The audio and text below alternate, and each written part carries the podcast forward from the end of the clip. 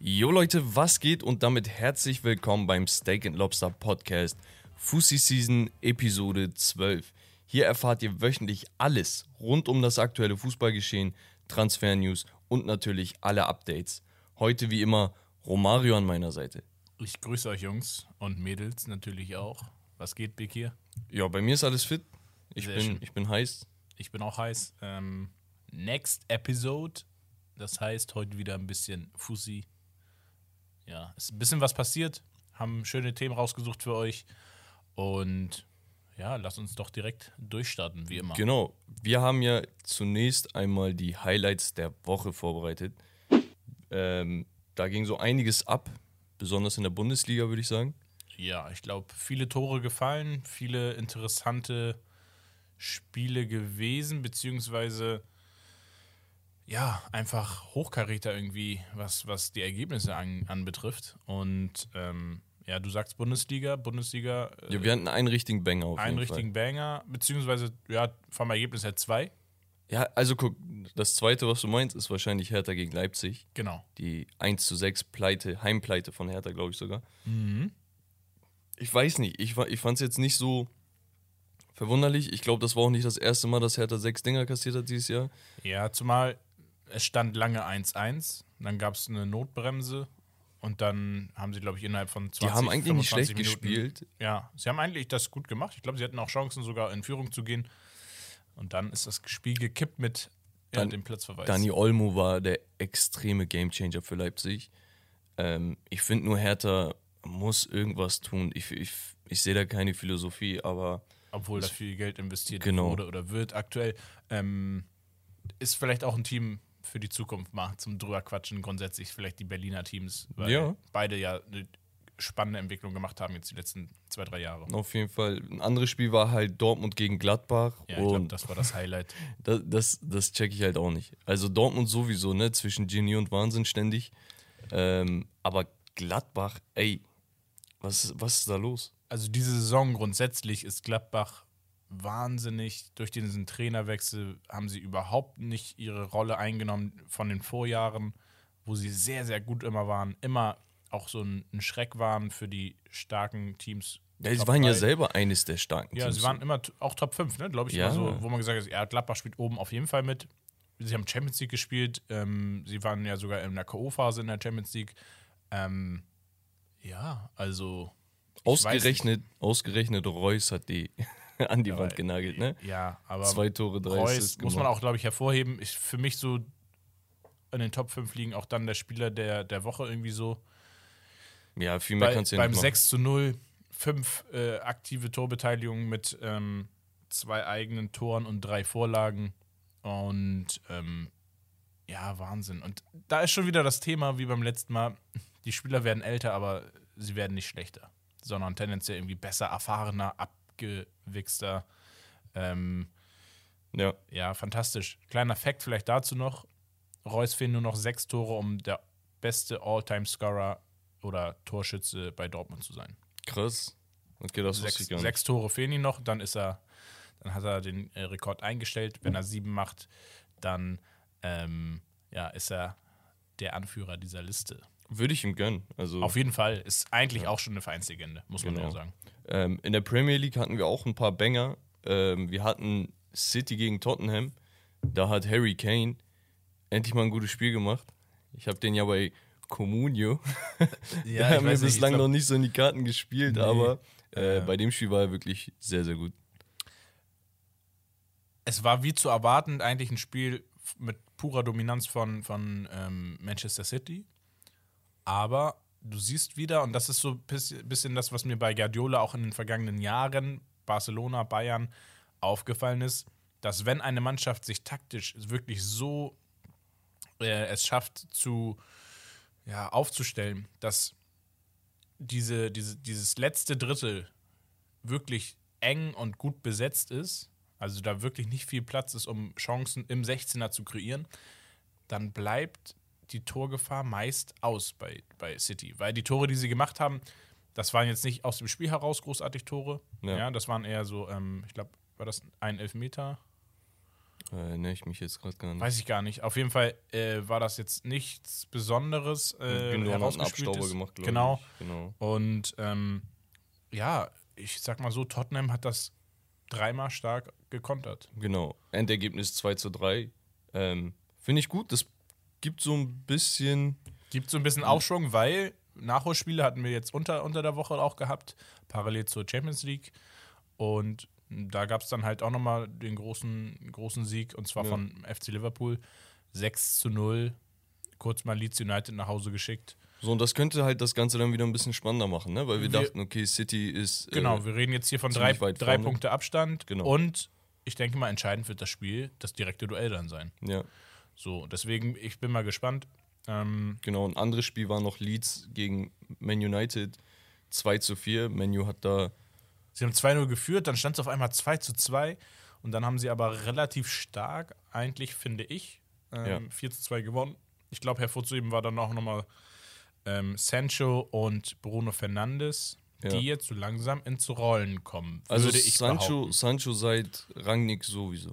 Ja, Also so der, auch, auch wenn es nicht immer zu einem Assist oder zu einem Tor führt, er spielt allgemein wirklich sehr, sehr vernünftigen Fußball. ja. Bruno, Bruno auch eigentlich, jetzt so die letzten So, fünf, Bruno sechs war Spiele, halt ne? so die Wochen vorher ein bisschen der Chancentod gewesen. Ja, Chancentod und man hat ihn angemerkt, er musste sich erstmal drauf einlassen, auf diese Umstellung. Ja, weil er auch Trainer nicht im. Fokus des Systems war. Jetzt hat Rangnick das wieder ein bisschen angepasst, hat ihm gesagt, okay, du spielst diese True 10, ne, diese, diesen klassischen Zehner. Und das kann er einfach geil. Also, wenn Ja. wir uns. Hast du seine Vorlage gesehen mit der Hacke? Ja. Er ist halt überragend, das steht außer Frage. Ja, Menu muss halt konstant spielen. genau. So, Harry Maguire wieder ein Tor gemacht, glaube ich. Mac Ähm. ja, Maguire wieder ein Tor gemacht, wieder sein Knierutscher, als wenn er wieder irgendwie lebende Legende wäre, so Rio So. Ferdinand 2.0. Aber ähm, ja, es, es ist trotzdem irgendwie nur Harry Maguire. Also wie gesagt, So, für mich ja. ist er auch viel zu overrated gewesen, aber mittlerweile hat er, glaube ich, auch den Standpunkt, wo er nicht mehr dieses, diesen Hype hat, nee, aktuell ist er einfach so ein okay bis guter Premier League-Verteidiger. er So muss aufpassen, nicht äh, der Next Phil Jones zu werden. Ja, ist schwierig. Aber gut. Ähm, La Liga, Valencia gegen Barcelona. Äh, Barca hat 4-1 gewonnen. Aubameyang mit einem Hattrick. Der war eigentlich, also so ein richtiger Ja, Hattrick war es nicht. Tor hat er das geschenkt letzte Tor bekommen. war irgendwie angeschossen und das haben sie ihnen dann einfach gegeben. Das heißt, er hat in seinem ersten Spiel, war das das erste Spiel? Weiß erste. Ligaspiel, äh, direkt ein Hattrick. Kann man so machen, guter Er Einstand. hatte Pedri getweetet danach. Ja. Hast du das gesehen? ja, ja. Als die La Liga meinte, so, ja, okay, das Tor wird ihm gegeben und so, also Aubameyang gegeben. Dann hat er ihn getweetet, meinte, oh, sorry und so.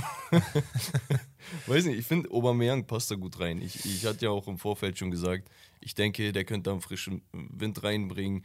Ähm, der ist abgebrüht vorm Tor, ist schnell, was ganz ordentlich passt, glaube ich, zu Barcelona, weil sie diese Spieler haben, die die Schnittstellen suchen Sie können und so. viel, viel Tempo vorne. Genau. Ähm, und er hat schon alles gesehen, so, ja, weißt du bringst du eine gewisse Erfahrung mit Genau. rein.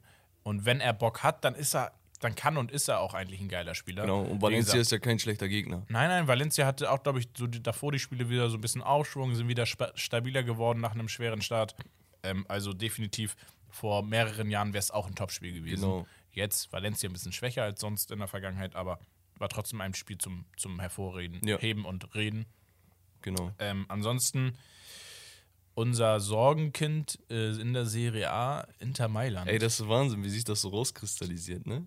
Also, Seit- Seitdem wir gesagt Ja. haben, für uns, ja, safe Meister, Ey, die haben nur noch Probleme. nur noch Unentschieden, äh, Niederlagen. Ähm, Champions League haben sie eine gute Leistung gezeigt, aber auch da nichts Ja. gerissen. Ähm, Ja, 0-2 Ja. gegen Sassuolo ist genau, halt. zu äh, Hause, zu Hause ja. verloren.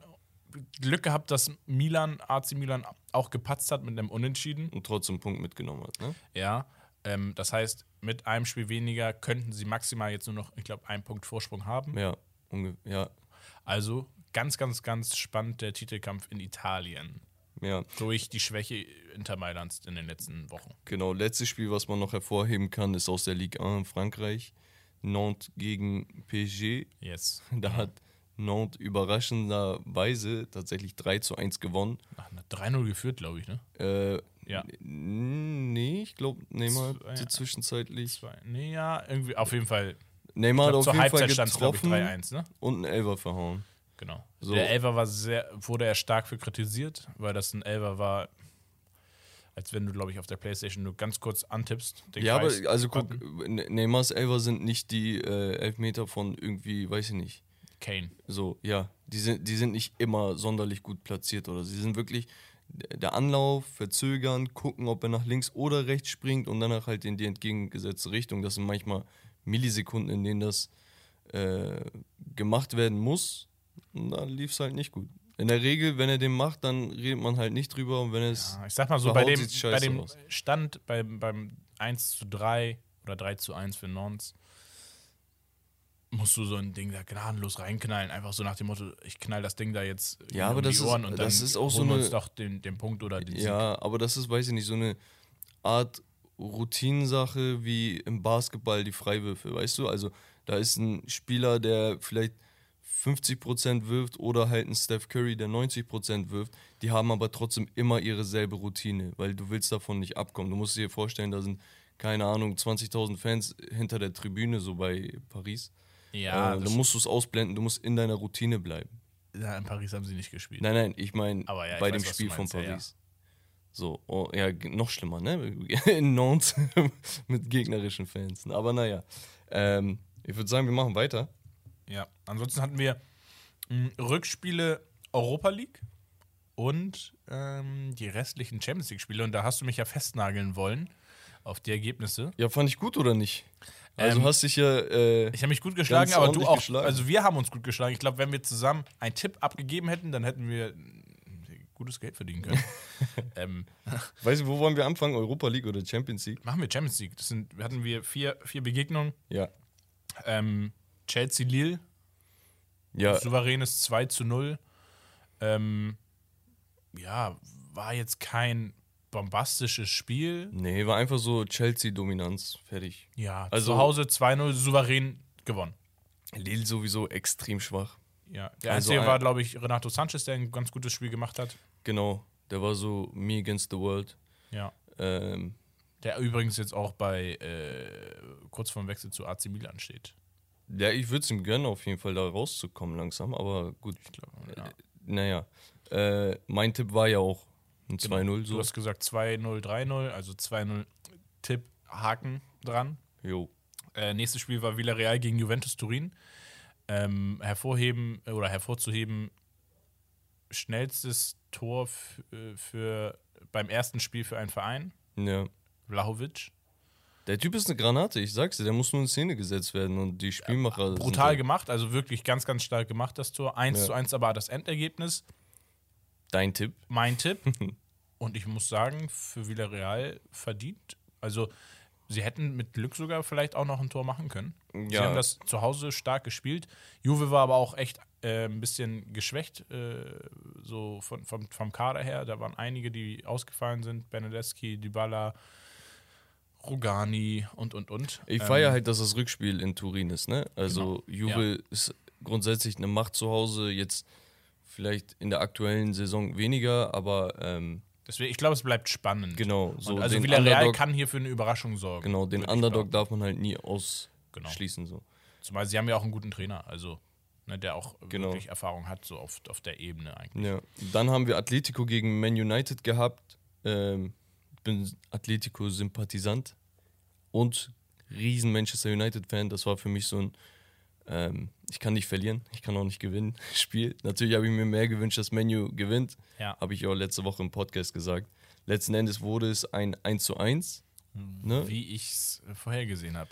Genau. Ja, also mehr als so ein 1-1 konnte ich mir auch nicht vorstellen, weil, wenn wir uns jetzt am Ende mal angucken, was ist da passiert, wir hatten 2 zu 1 Torschüsse für Manchester United.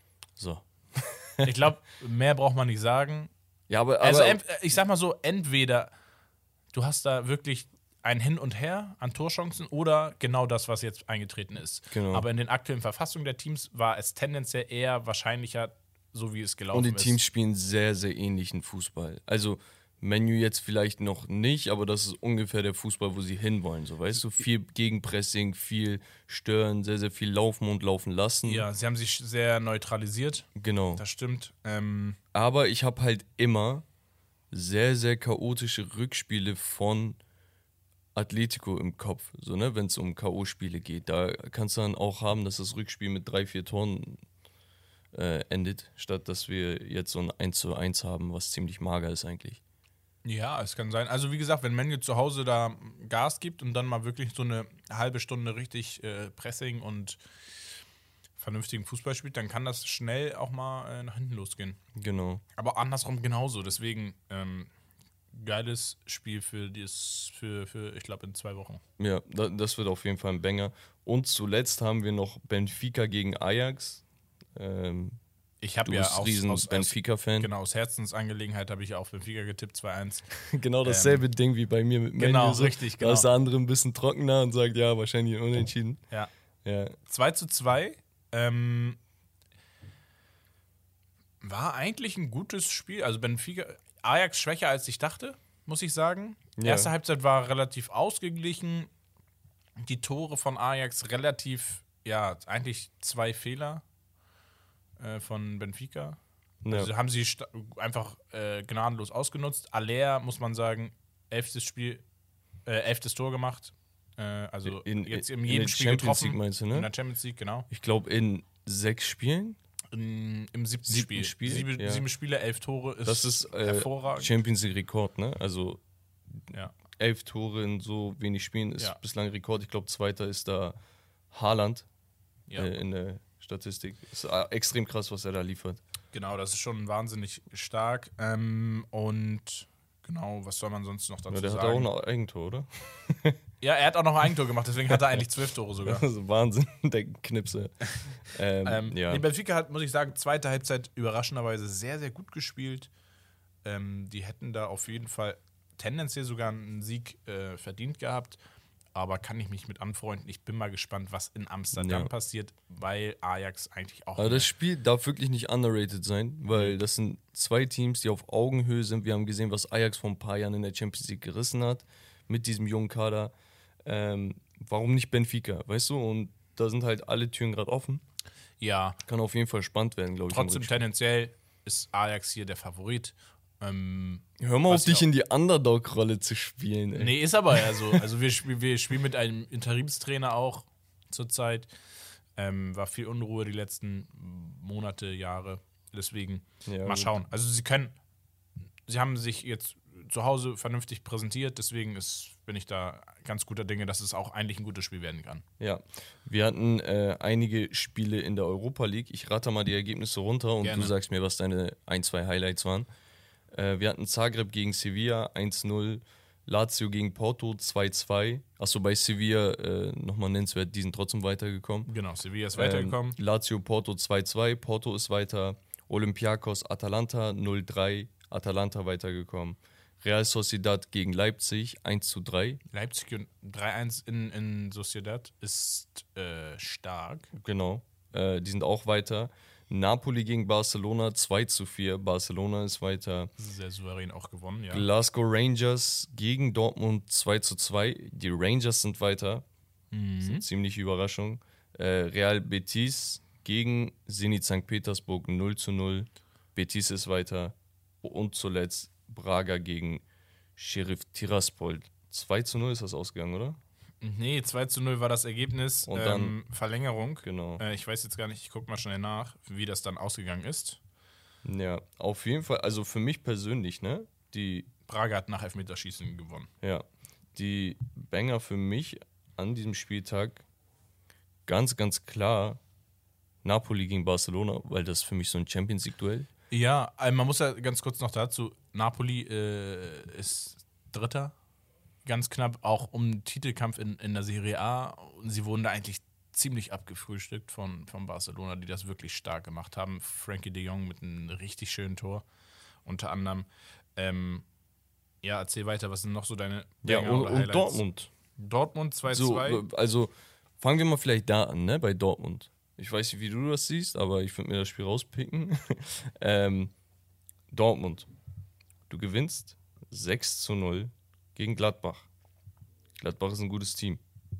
Rangers ist ein gutes Team. Wenn du jetzt sagen würdest, Gladbach gegen Rangers, hättest du wahrscheinlich irgendwie, weiß ich nicht, mit einem Unentschieden oder so gerechnet. Dann denkst du, okay, wenn Dortmund die 6-0 abfrühstückt, dann gehen die da rein und machen irgendwas vernünftig. Natürlich ist es ein Auswärtsspiel. Die haben das erste Spiel äh, drei Tore, glaube ich, kassiert. Ähm, Vier. Vier, 4 genau. zu 2 4 war zu das 2 erste das. Spiel, genau. So denkst du halt, okay, da kommen die vielleicht ein bisschen hungriger raus, machen was. Sah auch ganz vernünftig aus. So, ich glaube 2 zu 1 war es zur genau. Halbzeit. Ja, 2-1 geführt. Ähm, Und dann denkst du dir, ey, was ja, ist wenn du dieses denen? 2 zu 2 kriegst, dann ist halt schon wieder schwer. Also Ey, und, und Hummels, ne? Ein Patzer nach dem anderen. Es ist unglaublich, wie anfällig diese Defensive ist. ja, also Ey, du, oh, guck mal. Ich will da auch gar nicht so diplomatisch sein, ne? Und äh, hochgekniffen reden oder so. Dortmund spielt einfach scheiß Fußball. Wirklich. Du kannst nicht mit so einem Kader ständig darauf vertrauen, dass ein Haaland, der verletzungsbedingt nicht gespielt hat, oder ein Reus oder so komplett durchdreht oder ein Bellingham und das ganze Team trägt. Das passiert einmal, das passiert zweimal, aber irgendwann musst du anfangen, Fußball zu spielen. Ja, richtig, sehe ich auch so. Deswegen mh, finde ich auch für, zu Recht eigentlich ausgeschieden, dann am Ende des Tages. Also Glückwunsch an die Rangers, die ja auch ein interessantes Team haben. Die haben einen kompletten Rebuild gemacht. Die Ja. waren die sind abgestiegen, zwangsabgestiegen und so ein Kram. Richtig. Kommen dann zurück mit Steven Gerrard damals als Trainer, jetzt haben sie einen neuen. Ja. Und da kriegst du echt so einen Giganten vor die Nase gesetzt und guck mal, wie abgebrüht die das machen. Ja, ja, also so mal kurz äh, den Champions League-Teilnehmer nach Hause geschickt. Ja. Was ist dein zweites Spiel? Mein zweites Spiel, ähm, ich weiß nicht, vielleicht kann man Leipzig schon erwähnen und äh, ich glaube, Lazio gegen Porto ist grundsätzlich auch ein gutes Spiel gewesen, auch schon das Hinspiel, war spannend. Ähm, und ja, mich freut es, dass beide Sevilla-Teams auch wieder weiter sind. Da kommen wir später nochmal zu, drauf zu sprechen. Ähm, Real Betis auch ein bisschen Glück gehabt. Und ich glaube, es waren vier Minuten Nachspielzeit. In der 92. haben sie das 1-0 kassiert. Das heißt, es wäre Verlängerung. Wurde dann aber durch ein Handspiel äh, durch den Ja. Video Assistant zurückgenommen. Und dann haben sie es doch irgendwie über die Zeit bekommen. Da sieht man auch, wie wichtig das ist eigentlich, ne, mit dem VAR. Ja, genau. Gerade bei Ähm, solchen Spielen. Also, äh, ja, Leipzig auch, wie gesagt, starke Leistung in Sociedad zu gewinnen, 3 zu 1. Ähm, also waren gute Spiele und ich glaube, die Spiele werden jetzt immer noch interessanter, umso weiter wir kommen, Ja. logischerweise. Ich, ich finde Barcelona auch mega interessant. Die haben so gut gespielt. Also auswärts äh, gegen Napoli 2 zu 4. Sehr, sehr dominant, schön Gegenpressing gemacht. Ja, zumal eigentlich kann man fast sagen 1 zu 4, weil das letzte Tor war halt irgendwie geschenkt, war Ja, ein ja. Patzer. Ähm, aber auch die, das Tempo, was sie da vorne haben. Also sie haben Adama gespielt- Traoré Adama Traoré, Aubameyang und Ferran Torres hat, haben offensiv gestartet. Komplett neuer Sturm so quasi. Ähm, Frankie also- de Jongs Treffer, sehr sehenswert. Ja, so langsam kommt. Und ich glaube, Xavi ist jetzt auch an dem Punkt, wo er gesagt okay, so, ich habe jetzt eingekauft und ich arbeite jetzt. Und jetzt fängt er an zu arbeiten und jetzt Und man nach sieht und nach, es halt. Step by man, Step, genau. man sieht, dass sie arbeiten. und genau, du darfst bei so einer, ja, ich sag mal schon, so einer, so einer Veränderung in einem Team und so einem Down nicht erwarten, dass es von heute auf morgen wieder auf einmal funktioniert, nur, nur, nur weil du einen Namen hast, sondern das braucht so ein bisschen Zeit. Dieses Vertrauen hat der Trainer. Ähm, und das Team hat, glaube ich, auch Bock drauf, wenn man das so richtig äh, wahrnimmt. Und ja, Ja, also die, die Formkurve ist ganz okay. Man hat in den letzten zw- äh, zehn Spielen, ich glaube, gegen Bilbao und Real Madrid verloren, was voll okay ist, meiner Meinung nach, wenn du Ja. gerade neuen Trainer hast, rebuildest und so. Aber du hast halt auch Spiele gegen Valencia, gegen Napoli und gegen Atletico Madrid gewonnen, so, weißt ja, du? genau, deswegen, also mal gucken, ob Bilbao da dem jetzt wieder einen Strich durch. Die spielen ja jetzt in zwei Tagen nochmal. Genau, richtig. Äh, Bilbao immer unangenehm für Barcelona, warum auch immer. Ja. Und äh, genau, das waren so die Highlights Wochenende. Also gab so echt viele Highlights, gab einiges, äh, wo man drüber diskutieren kann. Ja. Ja.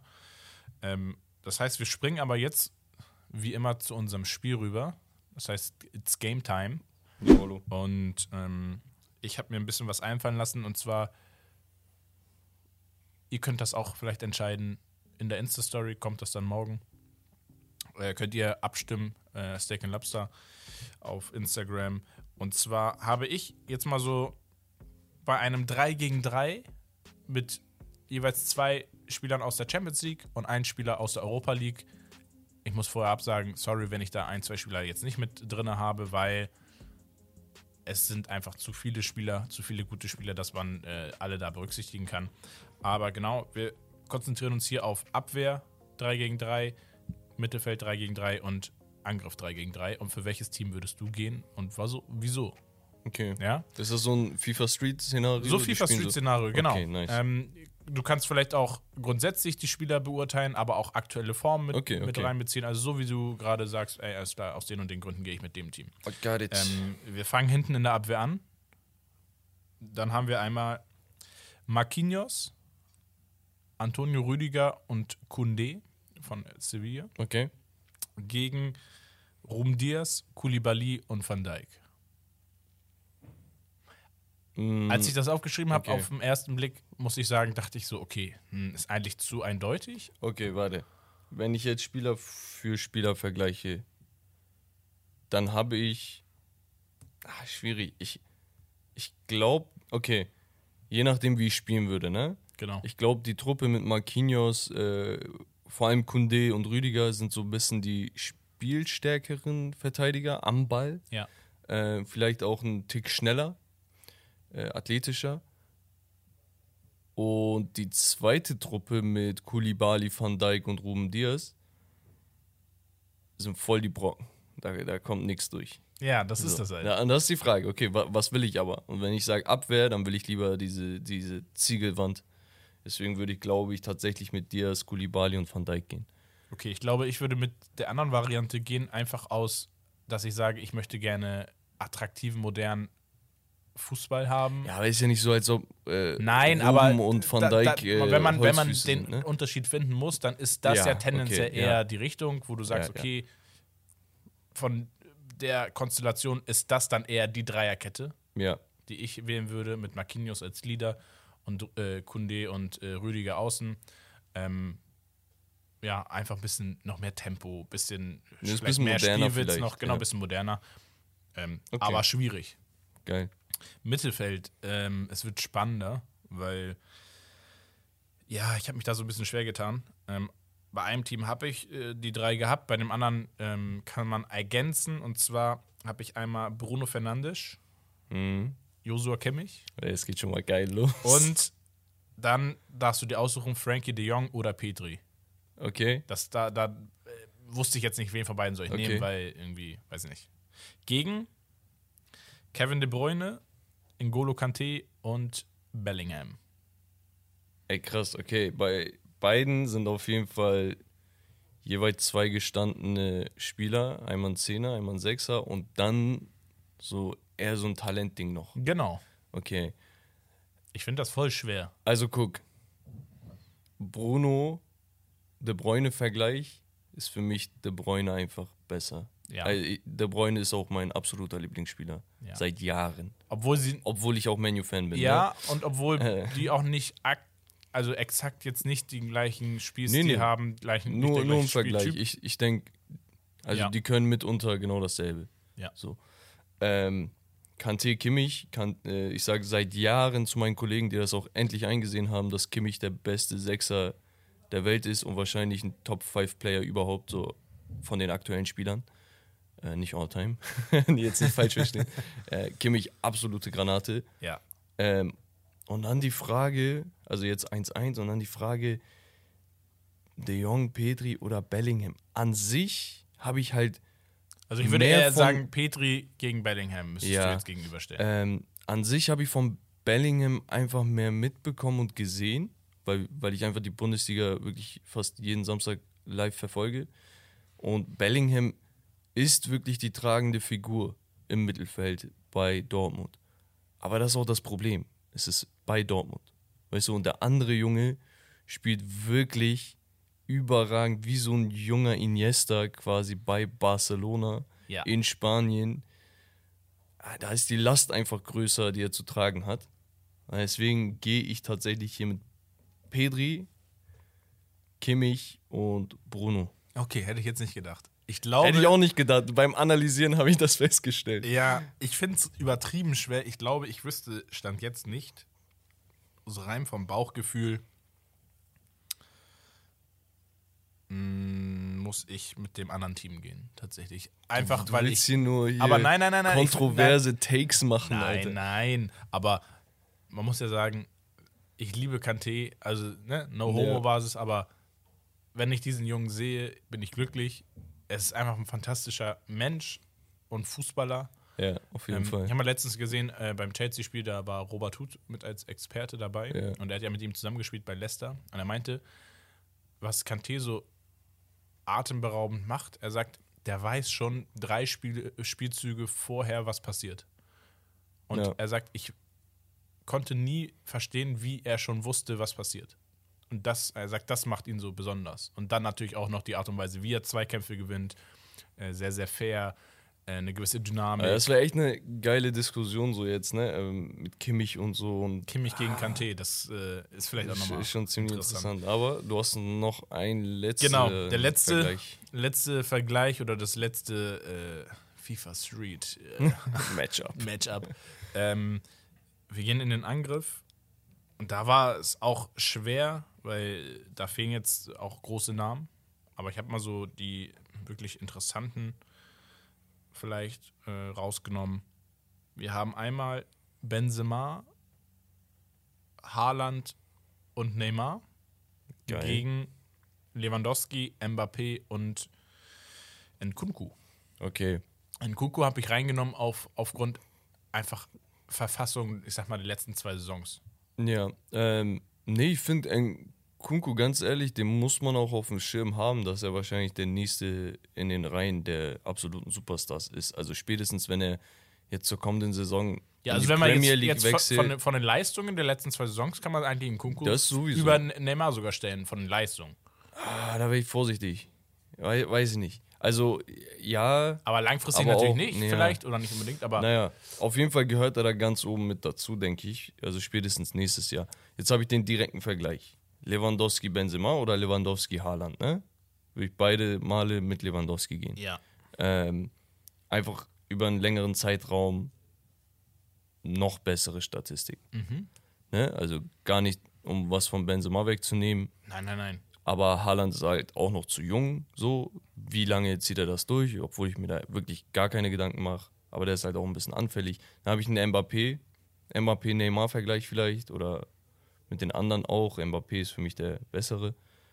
Und Nkunku ist so der einzige Spieler, der halt namentlich da noch nicht so reinpasst. Genau, ich habe das aber auch bewusst damit so man gemacht. so ein kleines Downgrade hat. Genau, damit man dadurch sagt, okay, die anderen beiden sind vielleicht tendenziell so minimal besser als die anderen, Ja, das Ding ist halt, die man im Vergleich stellt, aber dafür ist dann vielleicht der Unterschied von Nkunku zu den anderen wieder doch so groß, dass man sagt, okay, dann ist jetzt doch schwierig. mal, wenn du so ein Gedankenexperiment machst, ne, und sagen wir, keine Ahnung, du hast einen Messi äh, und dann hast du so zwei mittelmäßige Spieler oder bei dem einen Vergleich zwei wirklich richtig gute Spieler und einen dritten einfach. So, dann würdest du trotzdem immer mit Messi gehen, weil er der Spieler ist, der den Unterschied macht. Und Ja. bei Lewandowski hast du halt mehr diese Unterschiedsding, der macht immer wichtige Tore. Benzema auch, ich muss ihm seinen Credit auf jeden Fall geben. Aber dann hast du halt noch einen Mbappé, so der der Nächste ist, so weißt du? Und Mbappé ist halt noch ein paar Schritte vor Haaland. Haaland muss erstmal da ja, aber dann ankommen, hast du wieder, wie gesagt, aber dann hast du trotzdem wieder noch den Neymar da stehen. Naja, egal, der, der, ich gehe mit dem besten Spieler, das meine ich. Weißt Ja, du? okay. Aber weil So. du jetzt sagst, okay, zweimal war das eine Team, deswegen gehst du mit dem einen Team Ja, zweimal. Lewa- Lewandowski, Mbappé, Nkunku ist meine Antwort. Jetzt sag nicht wieder das nee, Gegenteil. ich glaube Alter. auch, dass ich auch so mit, mit damit gehe. Ja. Obwohl es, wie gesagt, dann schwierig ist, weil man Also auch aufstellungstechnisch, ne? Wenn du jetzt die drei hättest, so, dann hättest du halt äh, Lewandowski in der Mitte, Mbappé kannst du links, rechts und Nkunku auch. Bei den anderen hättest du halt ein bisschen das Problem, wo stelle ich wie gut, wen auf. ist Neymar auf 10. Ja, Doppelspitze. 4, 3, 1, 2. Ja. naja. Okay, das war cool. das Game. Ähm, ja, Es war so, so ein bisschen so eine Challenge, Alter. Man musste sich schon ein bisschen. Ja, das Ding ist, anstellen. es war auch schwierig, wirklich so drei Teams gegenüber, also jeweils ein Team gegenüberzustellen mit äh, Die so Champions League und Europa ne? League-Spielern, die sich irgendwie ähneln und wo man sagt, okay, das neutralisiert sich fast schon von dem Leistung, Ja. vom, vom Niveau. Ähm, weil, äh, ja, da laufen noch ganz, ganz viele fantastische Spieler rum. Wir können diese Version vielleicht mal mit Spielern machen, die nicht so bekannt sind, beziehungsweise wo man sagt, die habe ich nicht so auf dem Schirm Ja. ähm, die aber vielleicht auch von den Leistungen äh, mit reingehören. Also jetzt so ein Aller zum Beispiel. Ja. Hättest du mit ja. reinnehmen können, aufgrund seiner aktuellen Leistung. Im Vergleich aber zu Vorsaisons etc. wäre er ganz klar hier untergegangen in dem, in dem Spiel. Ja. Aber dass wir vielleicht. Also ich persönlich finde das halt interessant, wenn man auch den Teams oder den Spielern, die halt so ein bisschen im Schatten der ganzen Giganten sind, dass man denen auch so ein Spotlight gibt. Genau. Und das wäre auch eine ganz gute Überleitung zu unserem nächsten Thema, Richtig. weil da haben wir zwei Teams aus derselben Stadt jetzt im Spotlight. Und zwar ist das heutige Hauptthema der FC Sevilla und Betis Sevilla aus der spanischen Spitzenliga. La Liga, ja. Ähm, ein Team, was schon viele Erfolge verzeichnet hat, in den letzten Jahren vor allem, was so eine eigene oder eine Koryphäe ist in, in, im Thema Europa League, Ja, also der FC Sevilla. UEFA, genau. Ue- Ue- UEFA Cup, Europa League, ähm, so mit einem Schrägstrich dazwischen. Und ein Team, was immer im Schatten stand äh, seines Stadtrivalen und was immer eher um die unteren zehn Plätze gespielt hat. Genau, teilweise auch abgestiegen. Ich glaube, elfmal, sogar zehn oder elfmal Ja. sind sie abgestiegen. Ähm, Betis Sevilla. Und dann gucken wir uns diese Saison an und sie marschieren da oben konstant mit, Ja, bringen sehr, sehr konstante Leistungen. Das heißt, wir haben hier den Zweitplatzierten mit FC Sevilla und den Drittplatzierten mit Betis Sevilla. Und wie wir es vorhin gesagt haben, auch in der Europa League sind sie jetzt beide in der nächsten Runde. Ähm, wäre mich für, für mich tatsächlich auch ein potenzielles Halbfinale, Finale, so vom, vom Aufbau her, so ein Derby, das wäre wirklich nice. wäre schon ganz geil. Ja, Ähm, und man hat jetzt hier wieder den Underdog, vielleicht dadurch, dass sie jetzt wieder jetzt mal eine starke Saison haben, wenn nicht vielleicht sogar die beste Saison ihrer Vereinsgeschichte, ähm, gibt es auch wieder viele Sympathisanten dadurch, die man gewinnt.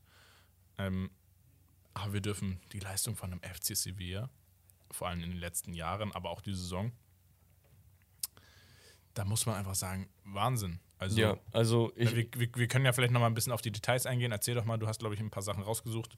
genau, also ähm, der FC Sevilla aktuell Zweitplatzierter mit 51 Punkten, sechs Punkte Abstand zu Real Madrid, die Tabellenführer sind. Danach kommt Betis Sevilla mit 46 Punkten. Das heißt, zwischen den beiden sind fünf Punkte Unterschied. Ja. Vierter ist der FC Barcelona mit 42 Punkten. Also auch Betis hat vier Punkte Puffer zum nächstplatzierten. Das heißt, die beiden Teams gehen wirklich in Richtung Champions League aktuell. Äh, die Formkurve der jeweiligen Teams ist auch nicht schlecht. Da hat sich die, der FC Sevilla ein wenig schwer getan in den letzten äh, fünf Spielen. Da gab es, äh, ich glaube, viermal Unentschieden, einmal ein Sieg. Ah, okay. In- das heißt, in La Liga? tendenziell hätten sie an Madrid rankommen können. Genau. Und da, wo man schon dachte, die Liga ist eigentlich durch, ne? Weil, Ja, die, ja. weil Barcelona raus ist und Atletico. Atletico, ja. Dachte man, okay, kommt nichts hinterher. Aber Sevilla ist wirklich gut. Man muss tatsächlich sagen, die letzte Niederlage in der Liga war gegen Betis. Krank. Und, das, das und, das, und das Lustige ist, und wir haben es erst im Nachhinein jetzt äh, festgestellt, am Wochenende in zwei Tagen, zwei Tagen, drei Ja, Tagen, In ja, zwei, glaube findet genau dieses Derby auch Zwei statt. Tage. Genau. FC Sevilla gegen Betis Sevilla. Ähm, Und ja. Da, das, das, was den FC Sevilla vor allem ausmacht, ist die extrem starke Defensive. Sie haben die beste Abwehr ligaweit, okay, mit nur 17 Gegentoren in 25 Spielen. Ja, Sie sind brutal. extrem heimstark, haben da in zwölf Spielen neunmal gewonnen, dreimal unentschieden. Das heißt, sie sind mit Real Madrid das einzige Team, das noch nicht verloren hat zu Hause? Oder? heim oder auswärts quasi ungeschlagen ist. Ah, ungeschlagen, okay. Genau. Ähm, und das ist extrem krass. Auf der anderen Seite hast du halt unter den besten sechs Teams die schlechteste Offensive. Ne? Also 37 Treffer ist dann doch schon ein bisschen mager. Ähm, da hat Real zum Beispiel 51, Betis hat 47, weißt du? Und da- da ist schon ein bisschen der Unterschied äh, bemerkbar. Aber die machen das mit äh, Lopetegui äh, ziemlich gut. Hätte, ich Also- gar, hätte ich gar nicht so erwartet. Also sie, den größten Erfolg haben sie, glaube ich, mit Unai Emery Genau. äh, verzeichnet gehabt. Goody Bini. Kennst du das von ihm? Nee, Als er bei äh, so. als er Arsenal-Trainer war und dann immer in die PR gekommen ist, hat er immer ähm, die Leute halt mit einem Good Evening gegrüßt und hat dann jedes Mal Hello, good evening, good evening. Hat Ja. die Leute halt immer so gegrüßt, ich weiß nicht.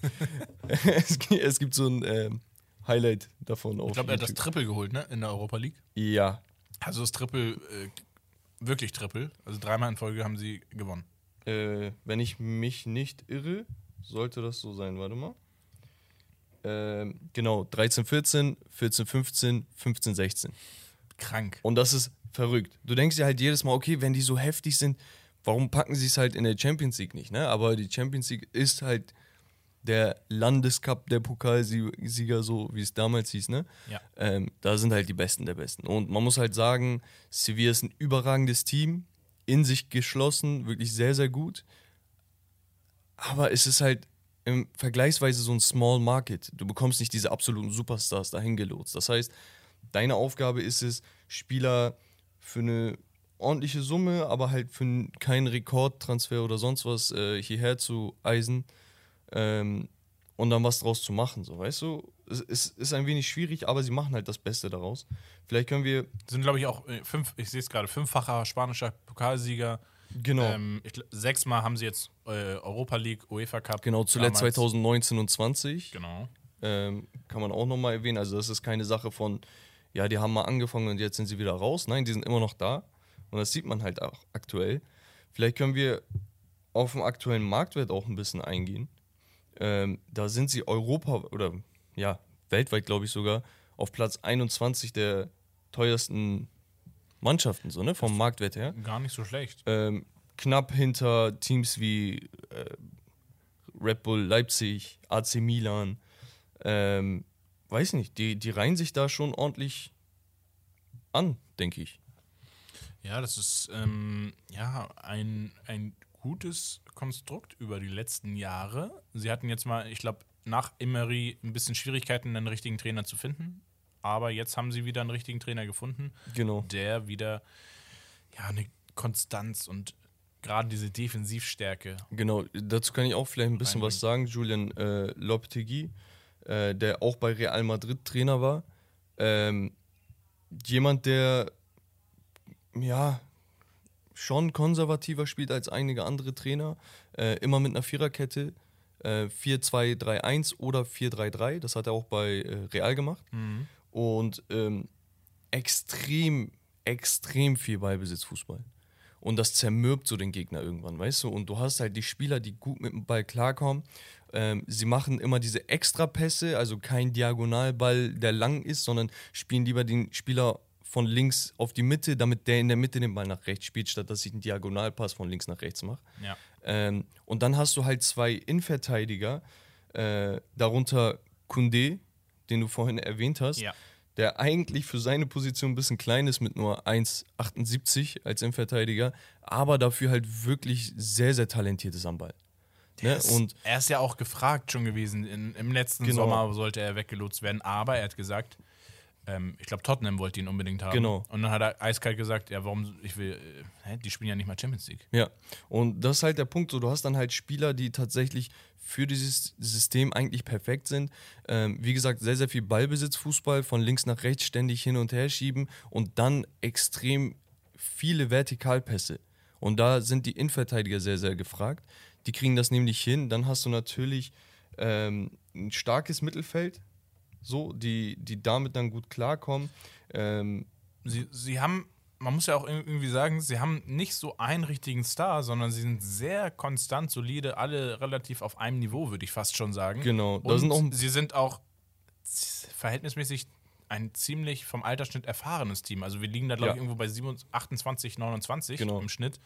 Ähm, die Ausreißer nach unten ist dann wirklich, das ist dann Kunde, der mit 23 fast schon mit Abstand der jüngste Spieler ist im Kader. ja, Und sonst geht es alles Also Richtung Stammpersonal. 26 aufwärts. genau. Ähm, Da sind auch bekannte Namen, aber meist halt Namen, die so bei den großen Topclubs mehr oder weniger untergegangen sind. Ne? Also ähm, Jesus Navas zieht natürlich auch den Altersdurchschnitt mit seinen äh, 80 Jahren ein wenig in die Höhe. ja, ich glaube 78 ist er, aber nein, Sorry, 36, mein äh, 36. Aber auch er hat, glaube ich, gute Leistungen gebracht in, den- Auf jeden in, Fall. Letzten, in der letzten Saison und in der laufenden Saison. Ja. Also Ja, absolute Clublegende, kam damals aus der zweiten Mannschaft von Sevilla hoch in die erste, hat dann, ich glaube, neun Jahre da gespielt, für vier Jahre zu City gegangen, bis er dann wieder zurückgekommen ist. ja, sie haben auch, glaube ich, Du hast einen Rakitic, ja, du hast einen Rakitic erfahren. Alejandro Gomez von Atalanta Ja. fand ich auch immer ein geiler Spieler, so die letzten Saisons. Suso, Lamela, Lamela, Corona haben sie geholt, also den Spieler Corona. Ähm, Lol. äh, der einzige Lichtblick vorne, der noch ein bisschen jünger ist, ist vielleicht Rafa Mir. Ja. Ähm, ansonsten mit also, oder Enesiri. Genau, wollte ich gerade sagen. Ähm, da hast du noch El Haddadi, Ocampos. Das sind alles so Spieler, wo du sagst, da kann auch noch mehr draus werden, aber tendenziell sind es einfach gute Spieler, die auch immer mal für Highlights äh, Genau. gut sind. Deswegen am Ende ich finde ist halt, es wirklich das gesamte Team, was hier diese Leistung hervorbringt. Ja, mit genau. dem Trainer zusammen. Genau, das ist es. Ich finde halt auch nice, dass sie ähm, so ein Zeichen setzen, indem sie sagen, ey, wir stehen aktuell gut in der Tabelle, äh, wir sind international noch vertreten und äh, wir wollen ein bisschen Rotation noch äh, ausbauen. Deswegen leihen wir uns einen Anthony Martial von Manchester United, der unbedingt spielen wollte, der jetzt seine Praxis bekommt, der auch ziemlich gut eingeschlagen ist eigentlich. Ähm, und das setzt auch so ein Zeichen, dass sie sagen, ey, wir holen Spieler mit Potenzial, mit Luft nach oben noch, ähm, aber gleichzeitig auch keine Kiddies oder sowas, die 18, 19 sind, so weißt du. Und Ja. bislang zahlt sich das aus. Ähm, Sevilla auf jeden Fall sehr, sehr interessant. Wie gesagt, sehr, sehr viel Ballbesitz, sehr technisch stark, vertikal und äh, Pressing ist auf jeden Fall auch gegeben. Sieht ziemlich interessant aus, um ein wenig noch auf äh, Betis zu kommen. Die haben nat- äh, auch einen sehr, sehr guten Trainer, und zwar Manuel Pellegrini. Erfahrener Italiener. Genau, da auch vielleicht die Leistungskurve, die letzten fünf Spiele, vier Siege, eine Niederlage bei Betis. Das ist stark, Äh, ja. Das ist schon ziemlich stark. 47 Tore, damit stellen sie, glaube ich, die ähm, zweitbeste Offensive der Liga. Ja, sie haben eine sehr gute, also vorne, also ich glaube Juanmi, äh, Borja, Iglesias, ähm, dann haben sie noch William José. Ja. Die treffen schon nicht schlecht. Also ne, vor allem. Juanmi ist extrem stark dieses zwölf, Jahr. zwölf Tore. Genau. Ähm, und dann hast du halt noch natürlich ein gutes Mittelfeld, wo ich sage, das ist eigentlich nicht überragend. Die haben so denselben Spieler wie äh, Jesus Navas bei äh, Sevilla äh, mit äh, Joaquin. Er ist 40. So, er ist, er ist auch die. Vereinslegende, glaube ich, mittlerweile. Ich weiß nicht, ob du damals FIFA gespielt hast, aber er war immer so ein Flitzer auf rechts außen. Ja. Das war unnormal. Ja, Mann. Ähm, und dass er halt immer noch spielt, ist krass. Natürlich hast du einen äh, Sergio äh, Canales, einen Andres Guardado, aber die großen Namen sind unter anderem natürlich Nabi Fekir, äh, William Carvalho. Spielt, seitdem er bei Betis ist, ähm, übrigens sehr, sehr guten Fußball. Er ist da, hat auch ein bisschen abgespeckt da. Er war ja immer so Ja. ein bisschen, ein bisschen langsamer und da ist er wieder so mh, ein bisschen besser geworden. Ich habe halt damals, ne, als als ich das mitbekommen habe, habe ich, hab ich seinen Move wirklich nicht verstanden. Ich auch nicht. Weil er ist äh, relativ jung, er ist 28 in seiner Primes, glaube ich, vor ein oder zwei Jahren dahin gewechselt. Ne, 2019 ist er dahin gewechselt im Juli. Für eine Ablösesumme von knapp 20 Millionen. Was damals, ich glaube, fast die Hälfte von seinem Marktwert war. Was Ja. ich schon ein bisschen psi fand. So, weißt du? ja, seltsam. Ähm, ne? sein Bruder, der, äh, ich glaube, 24, 25 ist oder so, wurde mit ihm transferiert. Spielt jetzt in der zweiten Mannschaft von Betis. Mhm. Wird da, glaube ich, auch ein Leben lang spielen, solange Nabi Fekir da ist. Ja, ich wollte gerade ähm, sagen. Genau, ich glaube, das war eher so, so auf Korrektbasis. Er ist ja, ja, also bei Lyon war er ja schon Granate. So, das ist das. Ding. Fekir war halt wirklich überragend und sehr, sehr viele europäische Clubs wollten ihn und auch so Top-Clubs. Also Betis Sevilla gehört da nicht zu den besseren Clubs, sondern ist einfach so eine Vier-Sterne-Mannschaft an sich. Und da wollten halt schon einige Clubs ihn halt dahin lotsen und dass er dann sich dafür entscheidet, zu Betis zu gehen, die eigentlich nicht so toll waren, ähm, plus für so eine Ablösesumme, ich weiß nicht, ich fand den Irgendwas, ganzen irgendwas Transfer komisch. Also entweder hat er, hat er äh, gesagt, ja, ich habe keinen Bock auf großes Team, ist mir zu anstrengend, da muss ich mich zu sehr äh, beweisen. Ja, aber jetzt dann den zieht er halt Weg gegangen? extrem gut durch, ne? Aber ja, also wie gesagt, so richtig nachvollziehen kann man den Wechsel nicht. Ja. Aber äh, ihm selbst als Spieler hat es jetzt nicht geschadet, wenn wir uns angucken. Dritter Platz, La Liga, du bist. Am äh, Ende ist er der. Schlaue, so weißt du? Ja, am Ende des Tages hat es sich dann doch rentiert. Genau, also Betis, so der Kader ist ganz okay. Ich verstehe es aber wirklich nicht, warum die diese Saison so überragenden Fußball spielen. Ähm, die haben die letzten zehn Spiele äh, ein Unentschieden jetzt gegen St. Petersburg gehabt ne? Ja. und eine Niederlage gegen Villarreal. Der Rest alles Siege. Acht Siege aus zehn Spielen. krank, brutal. Und das, ähm, wie gesagt, auch hier, glaube ich, wie bei FC Sevilla, und das macht die beiden Teams so stark, ist es dann am Ende des Tages zu 90, 95 Prozent das gesamte Team Genau. plus Trainer, was diese Leistung einfach konstant schafft, umzusetzen. Und Ja. das hast du wirklich ähm, immer mal wieder, wenn wir uns äh, so die europäischen Top-Ligen angucken, sei es jetzt mal Leicester City, die mal so eine Saison hingelegt haben. Es heißt jetzt nicht unbedingt Meister zu werden, aber grundsätzlich, äh, ich glaube, Gladbach wäre jetzt auch so ein Name gewesen, Ja. wo man sagt, auch als Team sehr stark gewesen in der Vergangenheit. Ähm, und ja, Genau da wollte ich eigentlich so hin. West Ham vielleicht Ja. ähnlich. Da wollte ich eigentlich genau hin, so abschließend vielleicht. Ähm, die Frage ist, wie nachhaltig wird dieser Erfolg sein? Weil wir haben, äh, das hatten wir uns rausgeschrieben, wir hatten zum Beispiel bei Sevilla eine Reihe von Stars und Spielern, die irgendwo anders dann zu absoluten Superstars wurden. Und langfristig, seit 2005 quasi mit dem ersten europäischen Titel, äh, mit dem UEFA-Cup-Sieg damals, wirklich 15 Jahre von einem Verein, die in ihrem Rahmen das Maximum rausholen. Die Frage ist natürlich, wie weit schafft das Betis Sevilla?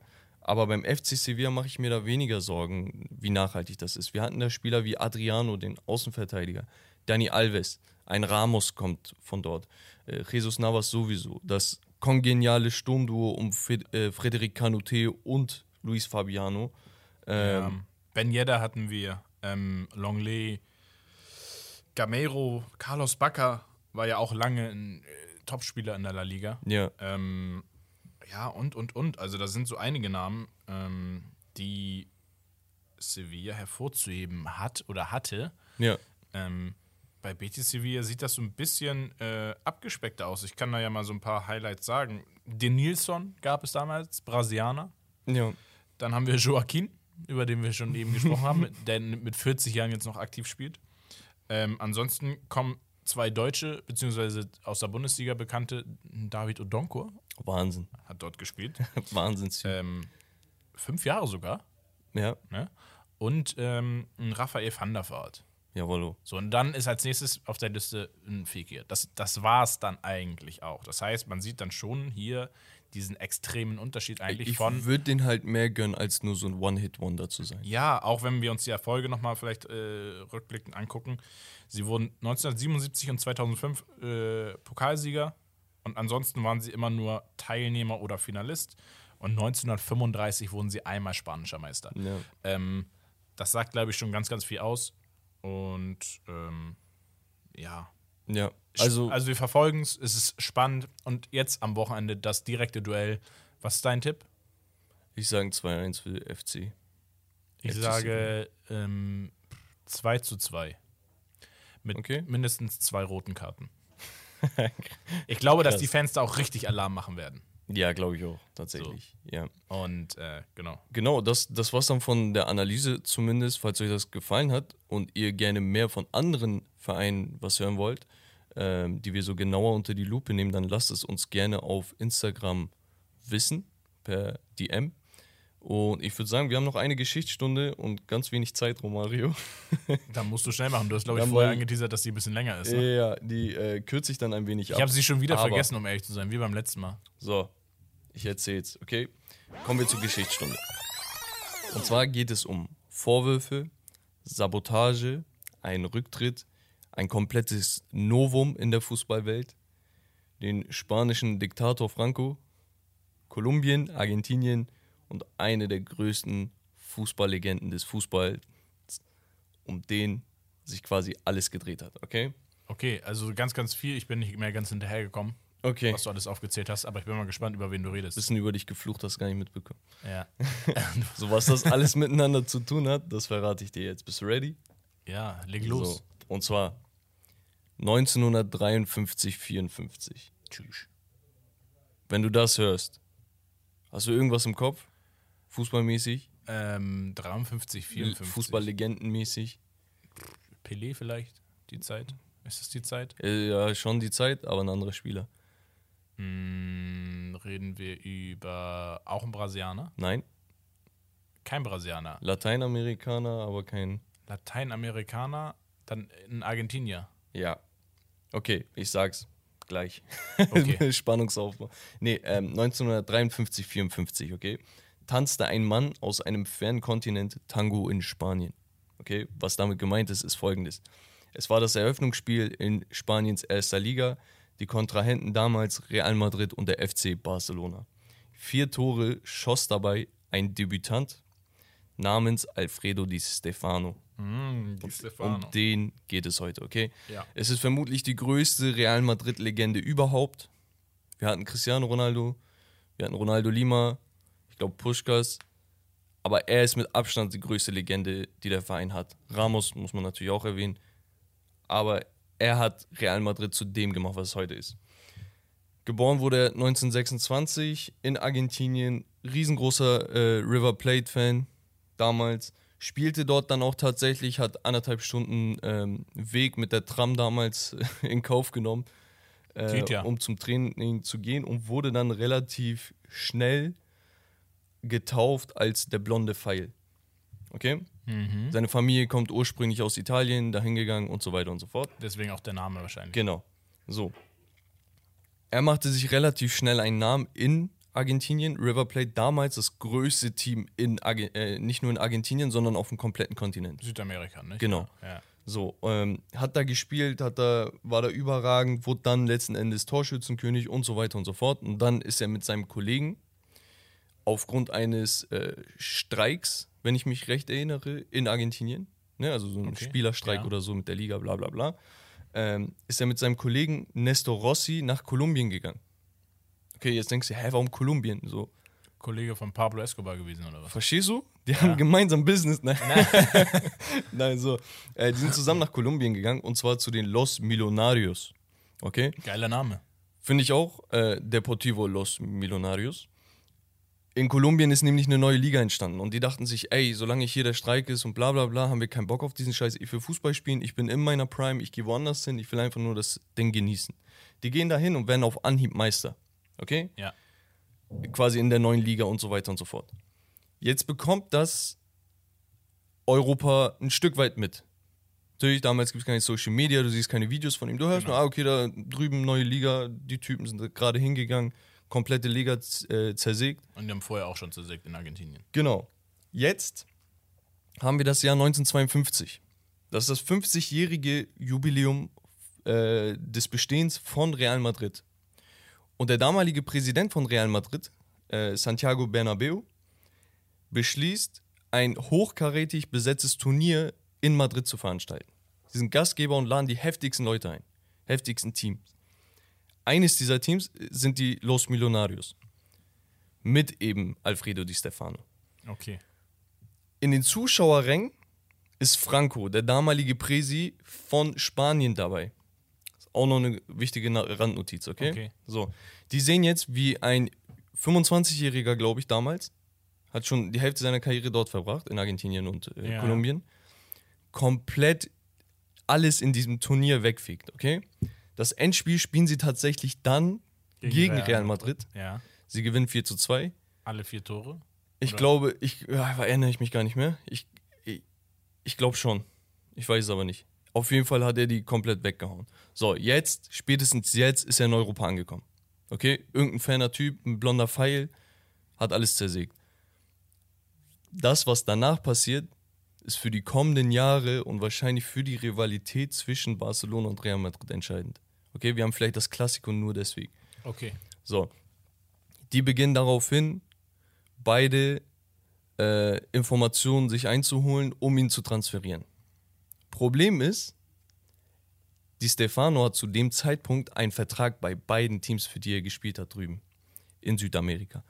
Einmal für sein Team River Plate und einmal für sein Team in Kolumbien, Los Millonarios.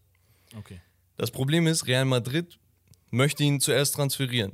Ich glaube, ich habe ich hab So. das letztens gelesen, glaube ich sogar. So. Ich weiß. Ähm, die gucken dann, okay, wie können wir ihn transferieren, blablabla. Barca kommt aber schneller in die Pushen. Okay?